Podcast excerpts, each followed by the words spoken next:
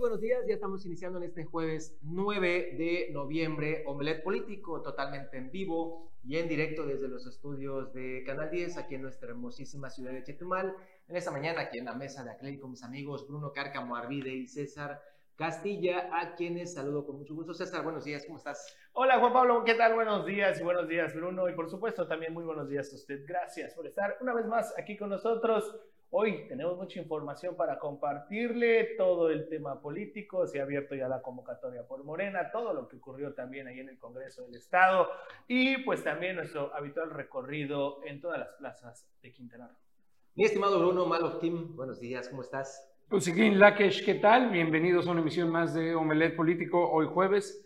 Y bueno, pues estamos listos, comencemos con nuestro recorrido informativo.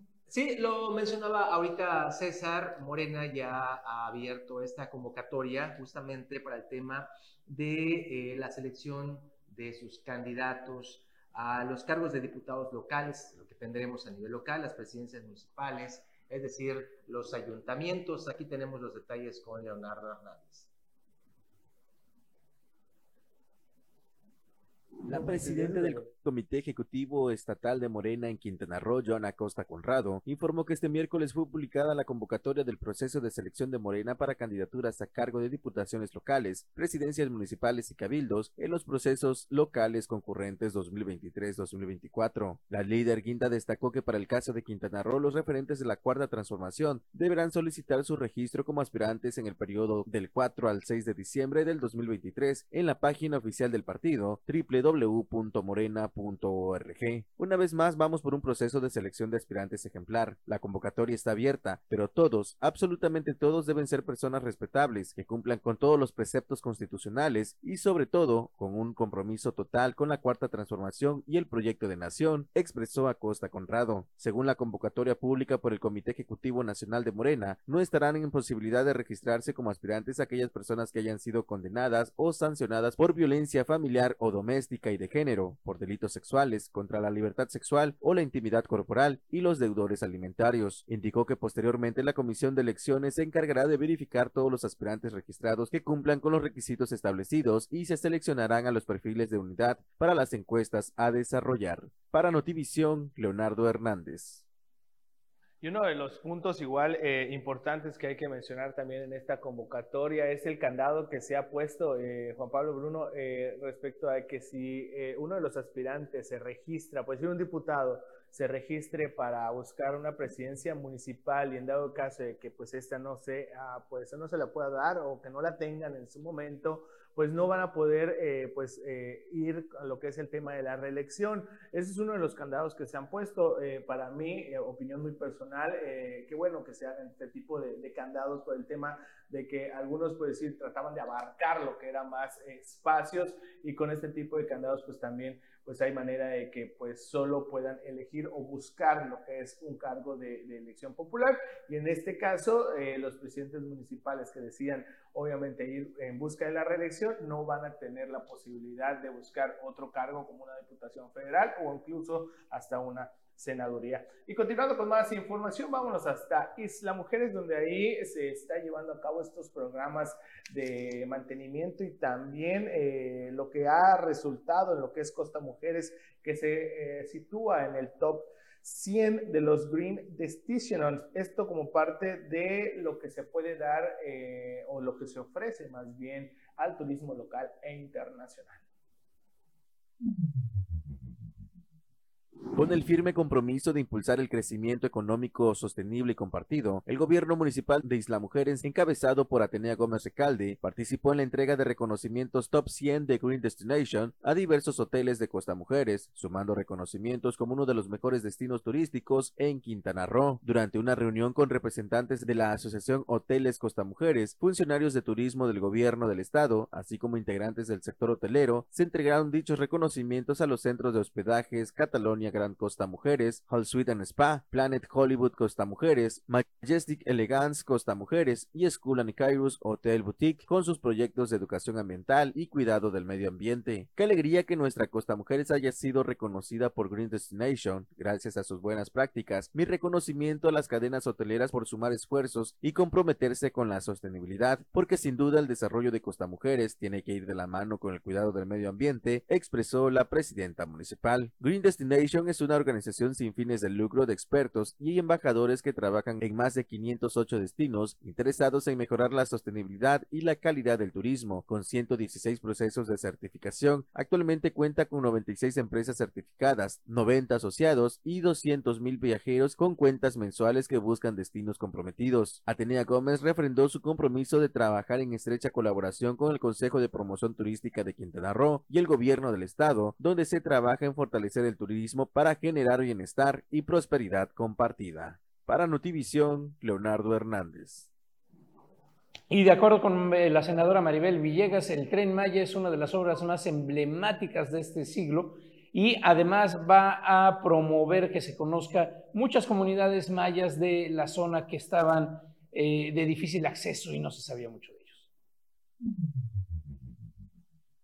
Ante la próxima inauguración del Tren Maya en el mes de diciembre, la senadora de Morena por Quintana Roo, Maribel Villegas Canché, resaltó la importancia del proyecto para el Estado y lo reconoció como la obra más trascendental del siglo XXI. Solo puedo decir que nuestro más profundo y sincero agradecimiento al presidente Andrés Manuel López Obrador por ese amor tan grande que ha demostrado tener al sureste del país y principalmente a Quintana Roo, con la obra más importante del mundo en la actualidad, el Tren Maya, admitió la legisladora morenista. Asimismo, Villegas Canché mencionó que la visión del jefe del Ejecutivo Federal con este proyecto, además de contribuir al turismo y a la movilidad del sureste del país, impulsará el desarrollo de los pueblos originarios que durante muchos años han vivido en el rezago y la marginación. Es evidente que es un proyecto pensado y planeado para un beneficio integral, porque por un lado apuntalará al turismo, que es la base de la economía de Quintana Roo, agilizará y economizará la movilidad entre los estados del sureste y por supuesto rescatará y realzará nuestras comunidades mayas que durante muchos años con los gobiernos anteriores vivieron en el rezago y la marginación de todos los beneficios que se otorgaban a los habitantes de las grandes ciudades. Definitivamente es una obra trascendental que al mismo tiempo es un acto de justicia social para los pueblos indígenas, aseguró Maribel Villegas. Para Notivisión, Leonardo Hernández. Bueno, pues mientras seguimos con la información, nada más les queremos mandar un saludo a nuestros amigos que nos están viendo allá en Mahahual, en la Costa Maya. Fíjense, nos han enviado estos videitos de el malecón de este hermoso destino turístico. La queja es que el malecón debe de ser peatonal y nos están señalando que ya lo están utilizando como eh, pues ahora es que vía para eh, eh, las motocicletas. E inclusive ahí nos estaban señalando que hacen hasta carreras de, motos en el malecón. Y ojo, el problema de esto es que pues usted ve, ahí están las, las, testimoniales, el problema es que Sí, César, pero me decían que muchas familias llegan a Mahahual con hijos, con niños y demás. Entonces todo el mundo confiado de que es una zona peatonal y sueltan las manos a los niños. Y van corriendo directamente a, la playa, a la arena, cuando se han dado eh, cuenta de que hay muchas unidades, motos en el día, en la mañana y en la noche, circulando a exceso de velocidad en una zona que es peatonal. Entonces, me estaban señalando que ojalá que no se vea algún incidente y por ello nos mandan estas imágenes. Ojalá que la autoridad eh, pues tome cartas en el asunto. Digo, para muchos podrá ser algo muy pequeñito, muy mínimo, pero para los prestadores de servicios de Mahahual es algo de importancia porque se está resguardando la seguridad de los habitantes. Y hablando de Mahahual, también hace un ratito me enviaron estas imágenes de la costa, la costa de Mahahual. Si usted quiere pasar un fin de semana agradable, mire, así está Mahahual el día de hoy y así se eh, ve que va a estar este fin de semana. Completamente libre de sargazo. Tuve la oportunidad de estar ahí en Mahahual la semana pasada fin de semana pasado. Es hermoso Mahahual, realmente si usted tiene la oportunidad de ir a pasar unos días ahí, la verdad es completamente recomendable. Las playas están eh, súper limpias. Eh, la, la, atención también de los prestadores de servicio a la altura, la verdad es un lugar eh, que realmente vale la pena visitar. y, mencionando también lo que, lo que decías hace un momento, Juan Pablo, sobre este tema de las motos, fíjate que sí tuve la oportunidad de verlo eh, pero ahí está la, la, hay presencia policial, es, eso, eso que ni qué, porque eh, ahí estuve, los policías están recorriendo lo que es este malecón, lamentablemente no hacen o no llaman la atención a estas personas que cometen este tipo de, de, vamos a llamarlo así, de irregularidades, ¿no? Porque afortunadamente no se ha dado lo que es un incidente, eso, eso también hay que, hay que mencionarlo, pero ¿para qué esperar? Que suceda, ¿no? Y más cuando hay eh, eh, este, esta gente que, eh, hay que decirlo también, hay personas que andan a bordo de estas motocicletas bajo los efectos del alcohol o otras sustancias y que pudieran generar pues un accidente. Hay que mencionar que sí, la policía ahí está, pero pues solo pues están vigilando de cierta forma pero pues no están haciendo ese trabajo de prevención o de eh, atender este tipo de situaciones, ¿no? De, de, llamarle la atención a la gente para pues evitar que suceda pues un accidente. Muy bien, pues seguimos ahora sí que con la información que tenemos. allá eh, César también nos tiene otros datos, notas que hemos elaborado para ustedes, mientras nuestra producción prepara todo esto que tenemos para el segundo. Así es, y uno, bueno, uno de los temas igual, eh, la Iglesia Católica se encuentra en estos momentos de luto, hay que mencionarlo lamentablemente el día de ayer. El padre eh, Herales, como todos lo conocíamos aquí. Miguel Herales. Miguel Herales, o el padre Herales, como se le conocía eh, aquí en Chetumal. Lamentablemente el día de ayer se anunció su sensible fallecimiento.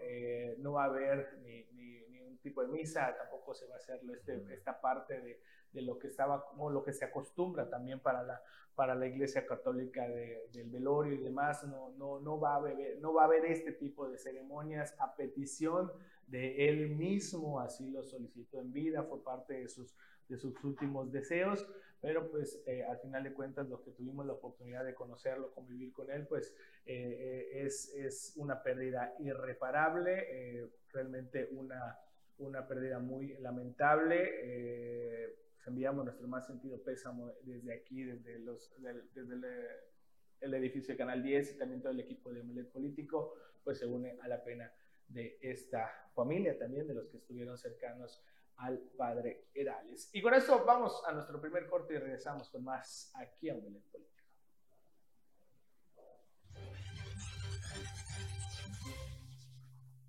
Hoy estamos de regreso. Muchísimas gracias por. Ahí tenemos un. Listo. Muchísimas gracias por continuar con nosotros aquí en Omelet Político. Se integra Erika Cornelio a la mesa, a quien saludamos con mucho gusto. Erika, ¿cómo estás? Buenos días. Buenos días, Juan Pablo. Muy contenta de estar aquí con todas y todos ustedes, especialmente a quienes nos siguen a través de las redes sociales y a través de Canal 10. Muchas gracias. Saludamos a todos nuestros amigos que nos están viendo en Bacalar, Miguel Ángel Ferral, ahí nos ven, muchísimas gracias. A todos los que nos ven en los municipios de Quintana Roo, excelente mañana para todos. Y seguimos, César, con... Así es, eh, fíjense que el día de ayer, eh, Juan Pablo, tuviste la oportunidad de, entrevistar al médico eh, o también presidente del Colegio de Médicos, Francisco Lara Uscanga. Él nos, eh, nos mencionaba sobre, o más bien te mencionaba a ti, Juan Pablo, sobre esta situación que se ha dado respecto a el abandono que hay en las casetas eh, de policía. Eh, no sé si podíamos ver las imágenes que, que, se pudieron, bueno, las que están circulando más bien en toda la capital del estado por este abandono en el que se encuentran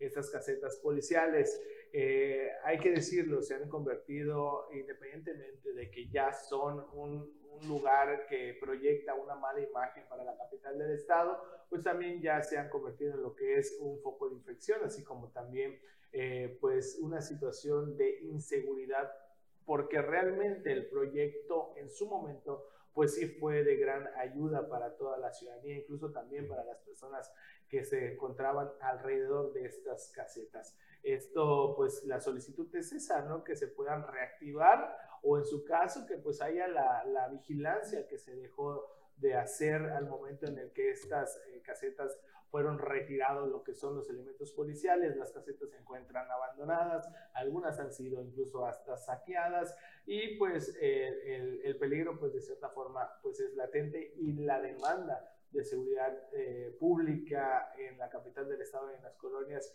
pues es cada día pues mayor, los delitos patrimoniales son pues prácticamente a la orden del día. Hemos visto también hechos de sangre que se dan aquí en la capital. El día de ayer, ajá, exactamente, el día de ayer, ahí en, eh, en una de las colonias eh, cercanas al funcionamiento Caribe, por esta parte de la ciudad, se registró otro, otro ataque eh, o, más bien intento de, de, de ejecución de una persona resultó también lesionada con arma de fuego. Entonces, sí es necesario cambiar lo que es o mejorar lo que es la prevención del delito y pues de cierta forma estas casetas pues apoyaban de cierta forma a la presencia policial. 48 en total en Chetumal. Usted tiene la mejor percepción si funcionan, si funcionaron o si podrían funcionar. Lo que es cierto, como menciona el doctor Francisco Lara, es que pues en su momento cuando eran eh, funcionales, pues había elementos, se sentía una tranquilidad, y lo digo entre comillas, se sentía. Hoy, va a ver usted ahorita las imágenes de cómo se encuentran las casetas. Son nidos de malvivientes, vandalizadas, eh, van ahí a hacer las citas amorosas, algunas parejitas que aprovechan estos espacios, o simplemente son baños públicos. De verdad, una situación que raya eh, en lo grotesco, en lo dantesco. Y aquí tenemos parte de lo que dice el doctor Francisco Lara, vamos a escuchar. Caseta ha sido abandonada, está a, lo que cabe, eh, total abandono. Afortunadamente, en las últimas fechas, de vez en cuando llega la Guardia Nacional con algún elemento de la Policía Municipal por las noches a las horas de que tiene mayor eh, afluencia el parque. Es un puntito bueno para los 50 puntitos malos. Era menos, había limpieza, había orden, son funcionales, no solo le dan la seguridad al usuario del parque, sino a toda la colonia. O sea, la presencia policial le brinda cierta seguridad no solo al área donde, donde se sitúa la caseta, sino tiene un área de influencia. Este sí, pues eh, tremendo, eh, eh, Juan Pablo. Y sí, y sí funcionan, ¿eh? tan funcionan que ve la creación en tiempo reciente de las áreas de proximidad en todas las corporaciones de policía, eh, eh, área que no existía, ¿no? no se le había puesto, no se le había nombrado. ¿Y qué es esto? Pues no es más que retomar el viejo estilo del el policía de la esquina, el que siempre sabías que estaba ahí chiflando, que estaba vigilando, que estaba más eh, en cuestión económica, eh, porque una es eh, la repercusión en, seguridad, que sí es, es, clarísimo y están los índices. Hay un lugar de, donde hay una persona de la ley, un policía ahí puesto y genera un, un círculo de tranquilidad.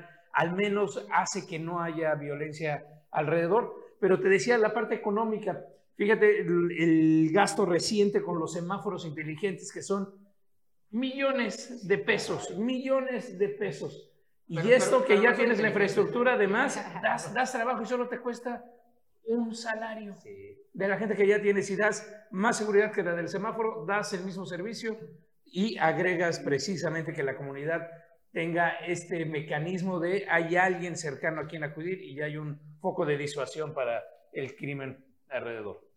sacaste, otro tema, perdón César, el de los semáforos inteligentes, pues ya nos dijo el director de tránsito que nunca se colocaron semáforos inteligentes aquí en Chetumal, nos vendieron la idea, el espejito. Y porque costaba 13 millones de pesos. Y no sé si se Y las cámaras de vigilancia que, que, supuestamente iban a poner en cada semáforo. Pues Igual. Eran tres, el de la, el de la Centenario este, hacia Calderitas, hacia Calderitas. el de... El que está frente de movilidad. Exacto, y el de la Eric Paolo, ahorita, ahorita me acuerdo con cuál otro, pero eran de tres. De manera no sirvieron.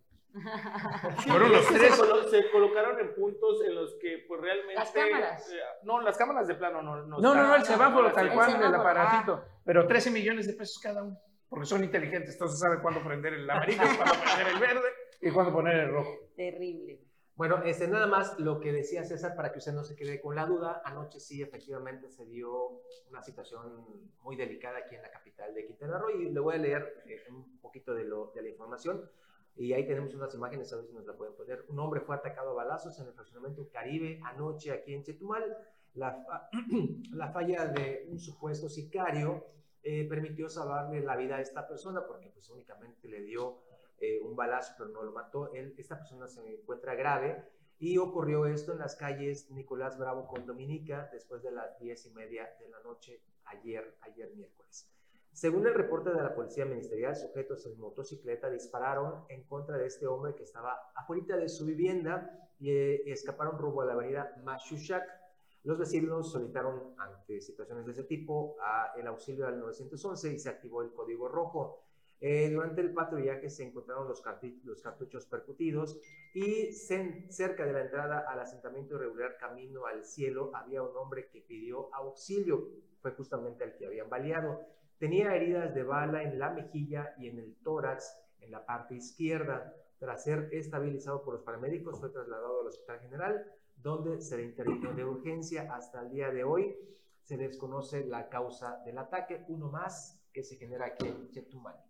Es increíble el, nivel de violencia que estamos viviendo en la ciudad de, de Chetumal este, el incremento en datos. Eh, eh, bueno, yo tengo los datos de mujeres realmente porque eh, son a lo que me enfoco principalmente, pero así como incrementan el número de delitos en violaciones, en violencia contra las mujeres los fines de semana y entre semana, imagínense la incidencia delictiva en levantones que hay aquí en el Estado, en también en violencia directa como estas ejecuciones que se han estado dando últimamente cuando en esta ciudad de Chetumal pues no se daba. O sea, llevamos creo yo, aproximadamente desde la administración pasada hasta esta administración, que todavía no se logra controlar justamente el tema de la incidencia delictiva, es decir, seguimos teniendo ejecuciones y levantones y seguimos teniendo, uh, viendo estos temas de derecho de piso que también hemos visto últimamente en, en, la ciudad capital, y es increíble que no haya una estrategia, una política pública que verdaderamente ataque e incida en una problemática tan importante y tan grave en la ciudad, ¿no? Que finalmente,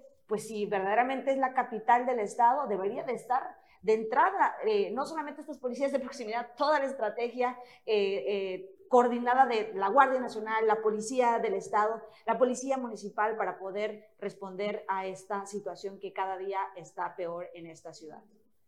Pues sí, lamentablemente esto no, pues no se le ha dado la atención o, no hay también los elementos necesarios para poder distribuirlos. Algo está sucediendo, alguien no está haciendo bien el trabajo y pues al final de cuentas la percepción de inseguridad continúa creciendo entre todos los ciudadanos de Chetumal. Esperemos que pues ya esto, esto cambie. Y, en otros temas, eh, hay, un, hay una situación que se ha dado desde el 2019, Juan Pablo, eh, eh, Erika, Bruno, sobre este, esta creación del Instituto para el Apoyo de, Personas con Discapacidad, mayormente eh, destinado específicamente a las personas que andan en silla de ruedas o que tienen estas eh, este, situaciones de dificultad motriz, ¿no? Eh, en el 2019, la Asociación Civil Unificación Quintanarroense pues había hecho esta propuesta de creación de este instituto en ese momento a la legislatura que pues estaba en el 2019. Se aprobó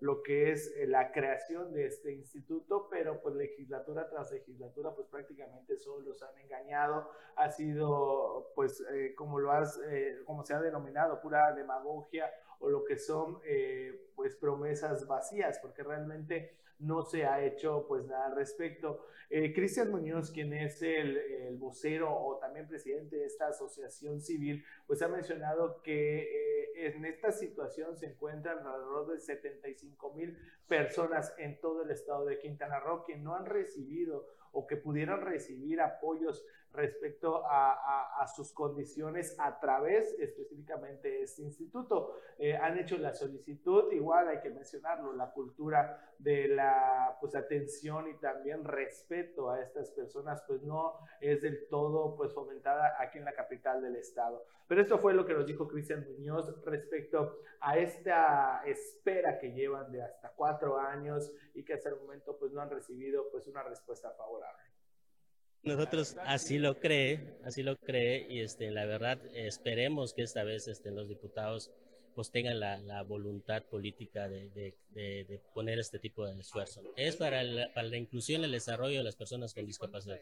Este, este instituto se aprobó desde el 2019, ¿no? Fue aprobado por la legislatura anterior, este, con todas las capacidades para que entre en función, este, pero este, vino el cambio de gobierno, vino el cambio de legislatura, y al principio de esta legislatura este, empezamos nosotros a, promoverlo aquí con ellos y pues nos dijeron que sí, pues el presupuesto abarca unos 10, 15 millones de pesos para, este, para la creación de hablando en, pocas cifras, ¿no? en Quintana Roo estamos hablando de cerca de 75 mil personas con discapacidad. Hay un censo que, que, está girando por allá del INEGE de 140 y tantos, pero están abarcando también lo que es, discapacidad mental, ¿no? Entonces, eh, hablando de la discapacidad este, de personas con deficiencias, con discapacidad, estamos hablando de 75 mil personas en todo eso. Bueno. Bueno. A mí, la, verdad es que este tema es, es, bien interesante, pero yo no entiendo por qué dice que se aprobó. Pues si se aprobó, ah, no, la, la, legislatura no sería, no sería la responsable, porque quien ejecuta una norma es el Ejecutivo. En todo caso, donde debería estar pues, la, la discusión, si ya está aprobado este instituto, es en el, en el, en el Ejecutivo y entiendo que el legislativo debería de darle presupuesto a este, a este instituto. Sin embargo, finalmente quien debería tener el compromiso real por cumplir la norma es el Ejecutivo que finalmente hace que las normas funcionen. Si no, simplemente no tiene ningún sentido que exista una aprobación de una norma que no va a tener un, un fin eh, positivo y además solamente va a ser como todos, como la gran mayoría de las normas en nuestro estado, que solo sirven para dormir el sueño de los justos muchas veces y no atender una problemática que para mí me parece que es fundamental también, el tema de la discapacidad en nuestro estado. Y muchas personas realmente se encuentran en una condición de vulnerabilidad, no solo las personas con discapacidad motriz, las personas con discapacidad intelectual, que vemos muchas en las calles, somos el estado que no tiene ninguna institución de salud psiquiátrica, por ejemplo, y que es justamente eh, un tema de política pública que podría estarse atendiendo a través de este instituto de inclusión y de, eh, discapacidad, pero que, bueno, si no ve un, puerto adecuado en, las, en, los poderes del Estado, pues simplemente seguiremos viendo esta, esta vulnerabilidad de muchas personas que, pues bueno, son distintas las, las, formas de discapacidad que existen y que deberían de estar priorizándose en este instituto, si es que ya se aprobó. 12 millones de pesos uno al mes, creo que no le no hay, no, hay, no hay alguien que todavía quiera estar en ese cargo por un millón de pesos al mes. Digo, perdón, viendo el presupuesto de un millón de pesos al mes asignado. Bueno, vamos a un corte y regresamos, no se vaya.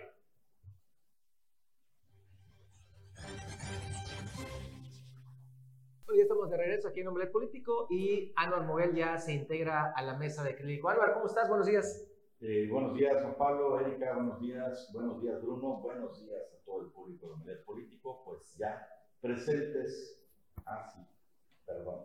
Presentes, pero sin el micrófono. las prisas, las prisas, ya estamos aquí presentes en Omelet Político. Reitero, porque si no me escucharon, buenos días a todos los presentes y al público de Omelet Político. Bueno, este, vamos a ver una entrega de anteojos de lentes que hace el gobierno municipal, ya lo tenemos preparado y ahora sí regresamos a otros temas.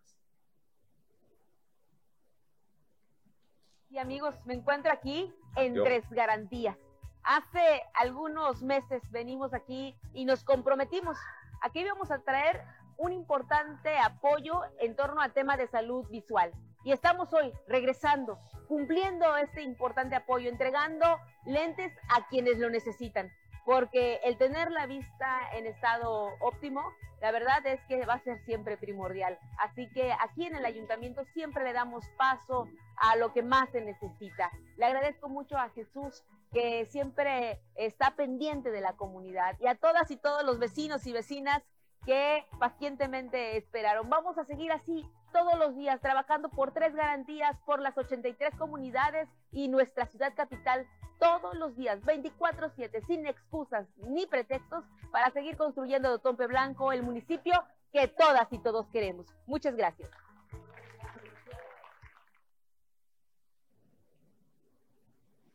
Pues ahí está la información desde el Ayuntamiento de Tompe Blanco, eh, esta entrega de apoyos visuales y bueno, entre otras acciones que se están realizando. Vamos a temas políticos, que este programa se llama Omelet Político, justamente. Y, eh, ¿cómo decíamos, este, Erika? Fuera máscara. Fuera máscara. Ya salió, ya salió la convocatoria de Morena. Para ¿Ya te inscribiste? La, ya, el primero, el, no, no me puedo inscribir porque es del 4 al 6 de diciembre. Ah, Entonces todavía, ok, ok. Esperando todavía, fecha. Estás esperando. todavía estamos. pacientemente. La verdad no me interesa, ¿no? pero si el pueblo me lo pide. No, ya fuera de cotorreo. El- la convocatoria de Morena para las presidencias municipales, diputaciones locales ya salió, fue publicada ayer por Mario Delgado, eh, fue el primero que la dio a conocer en sus redes sociales y pues inmediatamente después empezó a circular a lo largo y ancho del país. Trae algunos puntos interesantes por aquello de la simulación que se da siempre en la política. Lo importante son las fechas. Las fechas van a ser diversas, no eh, serán las mismas para todo el país. Cada estado tiene sus propios, sus propios días. Por ejemplo, empezarán en la Ciudad de México el próximo 13, 14 y 15 de noviembre. Todos los aspirantes se van a registrar. En el caso de Quintana Roo, por cuestiones de que estamos al final de la lista por orden alfabético, las fechas para quienes aspiren a ser presidentes municipales y diputados locales, perdón, miembros del ayuntamiento, etcétera, serán el 4, 5 y 6 de diciembre. Del 4 a 6 de diciembre tendrán que registrar sus aspiraciones. Eh, ahí tenemos la, el, el calendario. Y entonces, pues después del registro, que yo me imagino que van a ser como 70 por municipio y como, y como unos o 80 más. por, por cada diputación local, pues no todos van a ir a la encuesta, ¿no? Porque pues Juan de las Pitas no, no tiene popularidad o no tiene escritura. El propio partido va a determinar quiénes son, digamos que los, los que tienen más posibilidades y esos irán a una encuesta. Ya hemos estado platicando con gente del partido aquí a nivel estatal, señalan que no será como en las anteriores elecciones, donde solo Benito Juárez, por ejemplo, o algún municipio muy competido tendrán que determinar su candidato por encuesta, sino que todos los municipios, todos los municipios llevarán sus personajes supuestamente al consenso de la gente y determinar quién estará mejor posicionado. Por ahí de febrero estaremos ya conociendo quiénes serán los candidatos definitivos. Aquí De- la- yo tengo una pregunta. A ver, en el, eh, el esquema de su convocatoria dice que ellos van a ser coordinadores también de la cuarta transformación en sus municipios. O sea, De la es defensa. Previo a la precampaña o previo al registro oficial ante el, ante el OPLE local. Pues, Es que eso es lo pues que- no creo, porque de aquí Porque a ya están muy cercanos, o sea, la precampaña de- del proceso local, inicia, bueno, el proceso electoral local inicia en enero. Ajá, Estarían enero. muy pegados para definir que ellos sean los coordinadores de la cuarta No, pues ya como podrían- que ya serían ya serían los candidatos, ¿no? candidatos, ¿no? Básicamente ya Ajá. en febrero ya se tendrían candidatos como tal. Lo interesante viene aquí en las letras pequeñas, ¿no? Porque tiene todos sus rollos y sus candados y sus válvulas de escape, ya sabe, porque eh, finalmente siempre tiene que haber una posibilidad de que fulanito está más posicionado, pero el comité Determinó. determinó que no. Pero lo que más me dio, pues, risa hasta cierto punto son las prohibiciones. ¿Y ahora qué En, en la fracción sexta dice, de las prohibiciones, por favor escuche usted esto. Queda prohibido el uso de campañas dispendiosas Ah, y anuncios espectaculares de procedencia desconocida. Ah, muy bien. Ah, bueno. Pero primer detalle, ¿cómo prohibes un anuncio De origen de desconocido. origen Procedencia desconocido? Y, y bueno, no sé si esta prohibición salió después de, los, de la, de la contienda de las corcholatas, porque yo vi espectaculares de origen desconocido de De Claudia. Sheinbaum, de.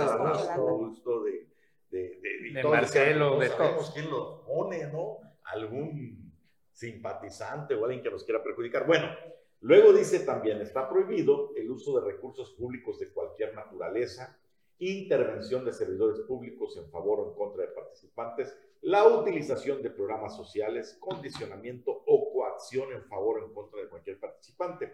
Y aquí viene el asunto. ¿Qué va a pasar entonces si está prohibido esto de tener espectaculares de origen desconocido? ¿Qué va a pasar cuando salgan los espectaculares? Bueno, De origen conocido ahora. dice aquí, quienes hayan visto publicidad de su persona en cualquier forma de procedencia desconocida, bardas espectaculares, volantes, que tú digas, ¿quién me está promocionando esto? Es No, imposible, yo no, no, lo, yo hice. no lo hice, ¿no? Yo no lo hice. ¿Qué va a pasar? Bueno, deberán deslindarse pública, política, financiera y jurídicamente, de cualquiera de este tipo de campañas dispendiosas. O sea, basta con decir, este espectacular Yo no lo apruebo. Me deslindo política, financiera y jurídicamente me deslindo de este espectacular donde me veo guapísimo. Pero gracias. pero gracias. pero, pero gracias, pero, pero me deslindo, ¿eh? no es mío, no sé de quién es. Y ya con eso se acabó el problema. Entonces, ¿para qué lo prohíben? Mejor que ni lo mencionen. Pues es parte del show. Es, es, es... No, pues al menos que hubiera una investigación o un segundo paso, ver quiénes son los...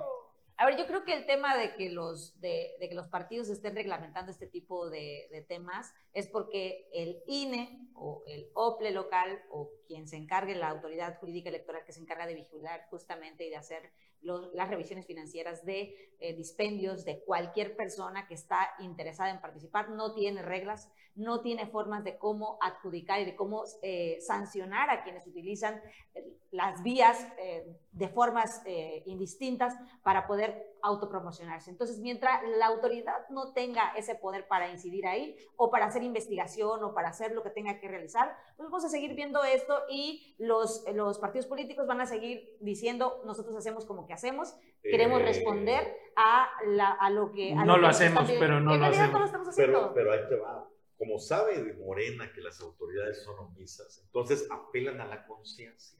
Ah, sí, Porque allí moral. mismo, en el mismo párrafo, al bueno, Ah, todavía no acaba. Ah, no, está buenísimo, son 28.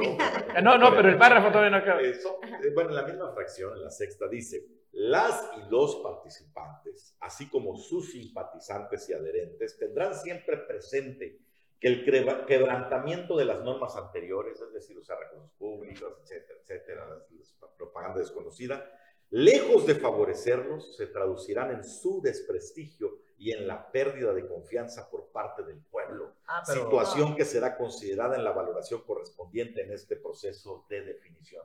En pocas palabras, decir, no pongas espectaculares, estás perdiendo la confianza del pueblo. Pero hasta ahí, no, no de que te a van a Claudia impedir. Sheinbaum si perdió la Claudia, a la- Pero si Claudia, perdió la a ver, pero ¿por qué la pones de ejemplo? Si Porque ella es el ejemplo dijo- más- Que no era el suyo. no sabía también. de dónde salían esas Justo bardas. por eso. Igual que la. Augusto, igual que Marcelo. Y también dijo, pues es que ahí dice, te hablo Claudia, pero puede ser Claudia Rodríguez, Claudia. Martínez, o sea, ¿por qué Claudia Sheinbaum? Claro, claro. Y como la autoridad no sabe, no dice y no interviene, pues cada quien puede hacer lo que se le pegue la absolutamente gana. Y sabes qué, en, en- en- digo, como libertario que, que finalmente soy, ¿para qué, para qué simulamos? No? Ya debieron abrir la cancha y decir, órale, ya dense con todo, el que tenga más saliva que traiga más pinole, pongan publicidad espectaculares, ¿qué tiene? Si de todas maneras lo hacen, es que el y entonces nada más estamos desde el periodismo diciendo, eso es ilegal, a ver, campaña adelantada, pero no Pero pasa es que absolutamente es que Pero es que del justo show, se tiene que regular a través de las instituciones correspondientes. Tendría que haber una reforma al código eh, Una de reforma. de instituciones electorales. Una reforma Voy a proponer nacional. una reforma político-electoral Claro que, que sí. diga, la única regla es que no hay reglas, vale todo, ¿no? No, no, yo creo Pues si que- vale todo, de todas maneras. pero eso es porque tenemos instituciones que no responden a las realidades y a las necesidades sociales y sobre todo a reglamentar y Gobernadores sancionar. pueden dejar su gubernatura, pueden dejar el mandato ciudadano por irse a buscar un sueño presidencial. Pero eso, vale eso es todo. cualquier aspiración legítima, eso sí Por, lo pueden por eso, hacer. por y eso es por regla, y, eso es por y es ley. correcto. Lo que no es por y ley es correcto. gastar y dispendar todo este dinero y recurso del Estado, seguramente, o de recursos ilícitos también. Bueno, No, no a ver. sabemos. Oigan, a- para que cuando regresemos, ahí nada más se los pongo, lo acaba de decir López Obrador, tenía 20 millones de personas que reciben asistencia directa entre las becas, los apoyos, demás. O sea, 20 personas, 20, 20 millones, millones. de 20 personas que, cautivo. que- que con eso tenía 30 millones. Ahora va a subir con el nuevo presupuesto, lo que les decía que es histórico esto, cerca de 29 millones de personas van a recibir una beca, una asistencia, un programa directamente. ¿Cuántos votos se va, cautivos se va a traducir eso? Ahora regresamos. No y la otra pregunta es cuánto tiempo se va a poder sostener eso. Yo- Vámonos a un corte regresamos. Clientelismo electoral.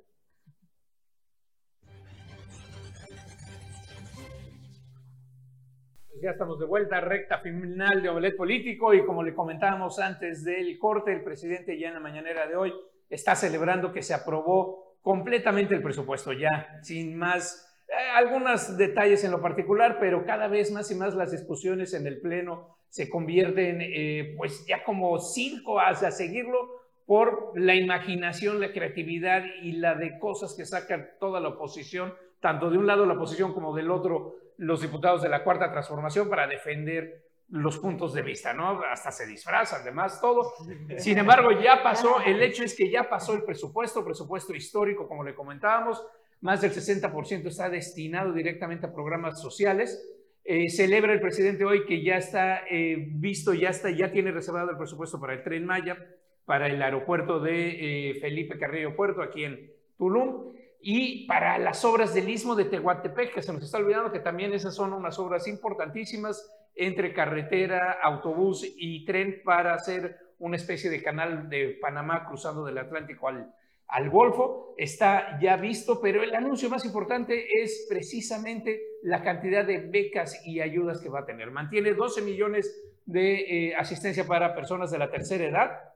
Eh, va a duplicar el número de eh, jóvenes estudiantes de primaria, niños de primaria, casi a 10 millones, 9 millones y medio van a tener, va a pasar de 4 y medio a casi 9 millones 10, mantiene 5 millones de preparatoria y aumenta casi al millón los universitarios. Y con esto va a ser, sí, con 20 millones de, de becas y demás, hay 30 millones de votos cautivos, pues al duplicar, al pasar una media más, pues la norma diría que tendrías al menos 40, 40 y tantos millones de votos cautivos si sigues, si fue esto fuera una, una regla de algoritmo. 40 millones de votos cautivos, uff, se antoja dificilísimo poder revertir esa tendencia en cualquier parte del país. ¿Cómo ven este anuncio?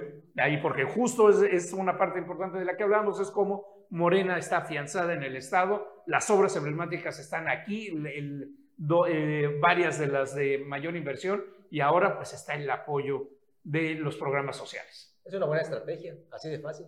Es una buena estrategia electoral. preelectoral. Electoral. Hay que ver si es una buena estrategia económica, ¿no? Porque más allá de que eh, se respetan y se reconocen, no tengo ningún empacho en hacerlo, eh, las obras, por ejemplo, que yo creo que la infraestructura sí puede transformar condiciones de vida en un país o en una región. hay que pasar la prueba del tiempo, pero creo que son inversiones eh, que son importantes.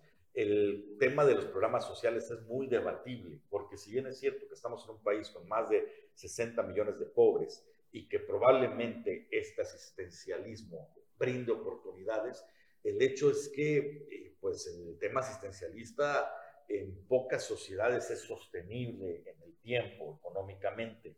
y creo que mi visión personal particular, que un país para desarrollar lo que necesita son mejores condiciones para que el ciudadano pueda prosperar con sus propios medios, con su propio trabajo. Aunque entiendo que pues muchas veces la distancia social, la desigualdad impide la movilidad de esas personas y que probablemente el asistencialismo sea un escalón para que puedan ingresar a tener mejores oportunidades.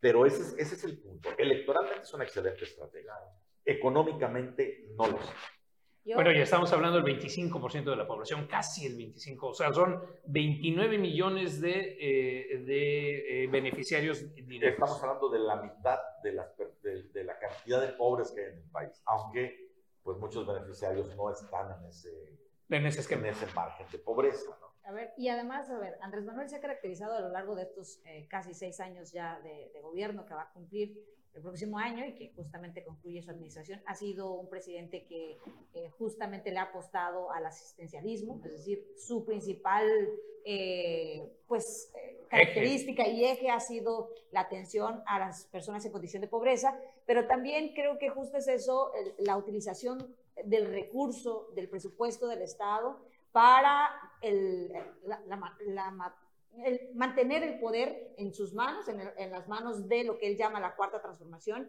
y eso, pues realmente lo que, en donde incide más es en las condiciones de la vida democrática de este país.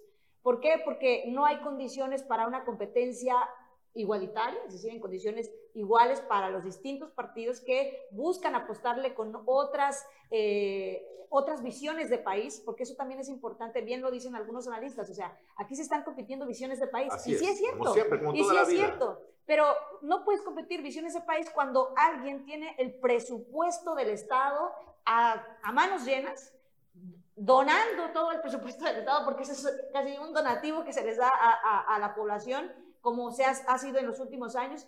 Y sin embargo, eh, pues obviamente la oposición no tiene ninguna condición económica, presupuestal, para poder contrarrestar estas condiciones de competencia. Entonces, lógicamente lo que estamos afectando es a las condiciones de vida democrática de un país que, pese a todo lo que se está haciendo, no sabemos en dónde va a terminar este dispendio de presupuesto que no tiene ninguna base argumental, sobre todo que beneficie de manera directa en términos a futuro, no estoy hablando de, de, que, de que beneficie de manera directa en estos momentos, sino a futuro realmente el desarrollo de este país el crecimiento de este país. No sé, no sé si no hay una base argumental, me parece que hay argumentos bien interesantes y debatibles que sostienen esta política de Andrés Manuel López Obrador, que yo no coincida es otra cosa y yo allí en ese tema del asistencialismo tan extremo que ha llevado este, este gobierno, no soy coincidente del todo.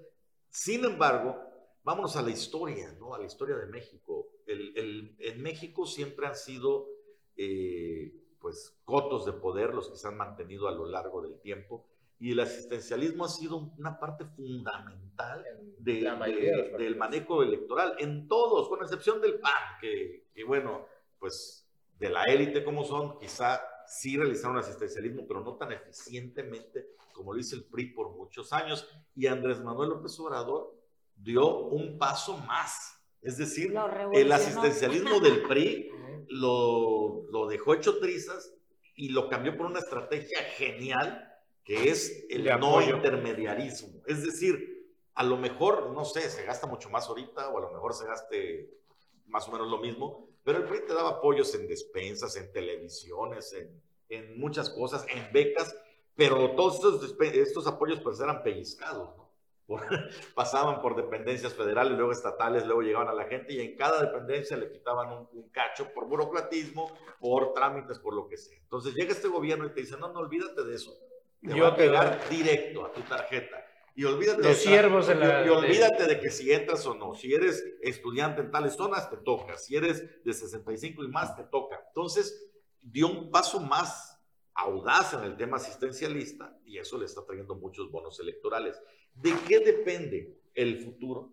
Justamente de lo que señalaba Cédrica. Si hay resultados en el tema del desarrollo, pues qué bueno, ¿no? Esto podrá ser sostenible. Pero si viene una situación de crisis por un tema de que la mayor parte del presupuesto se esté destinando a programas sociales. A lo mejor no mañana, ahorita los, los indicadores macroeconómicos hablan de una estabilidad financiera interesante, pero no sabemos si en cinco años, si en seis años va a ser lo mismo. No sabemos si al entrar una figura menos fuerte que Andrés Manuel López Obrador vaya a ser lo mismo. Entonces no sabemos qué depara, qué depara el futuro y ahí es donde podremos evaluar realmente el impacto de esta política asistencialista. ¿Qué quiere Andrés Manuel López Obrador? Salir en los libros de historia, y decir que su gobierno realmente causó una revolución, una transformación en el país. ¿Lo va a lograr? ¿Quién sabe? Y ahora, hablando de futuros y de, y de lo que vaya a suceder y demás, pues parece que ya podemos ir diciéndole a Marcelo Ebrard que se va a quedar dentro de Morena, que no se va a mover. Hoy anuncia que demora todavía un día más su anuncio, que hoy no va a avisar. Además, se supone que hoy le dice ya la Comisión de Honor y Justicia de Morena cuál es el fallo acerca de esto. Ebrard dice, no voy a decir nada, parece que me quedo dentro de Morena, que no se va para allá hacia Movimiento Ciudadano, Erika. Y vamos a ver, porque Mario Delgado anuncia que para los gobernadores, hablando de futuros también, para los que no queden en el puesto número uno de elecciones ah, va a haber espacio en los senadores. Yo me pregunto, ¿van a abrir más curules? ¿Cómo le van a hacer? No, hombre, es como el tema de las cocholatas. En primer lugar, la gubernatura. En segundo lugar, la Secretaría de Gobierno. Tercer lugar, un Senado. Pues ahora Senado a todos los Se demás. reparten. Les digo que la ese, repartición eh, es el, sistema político del PRI, pero 2.0. revolucionada. Bueno, ya nos dicen que nos vamos. Que tengan ustedes un excelente jueves. Muy buenos días a todos. Hasta Hasta pronto.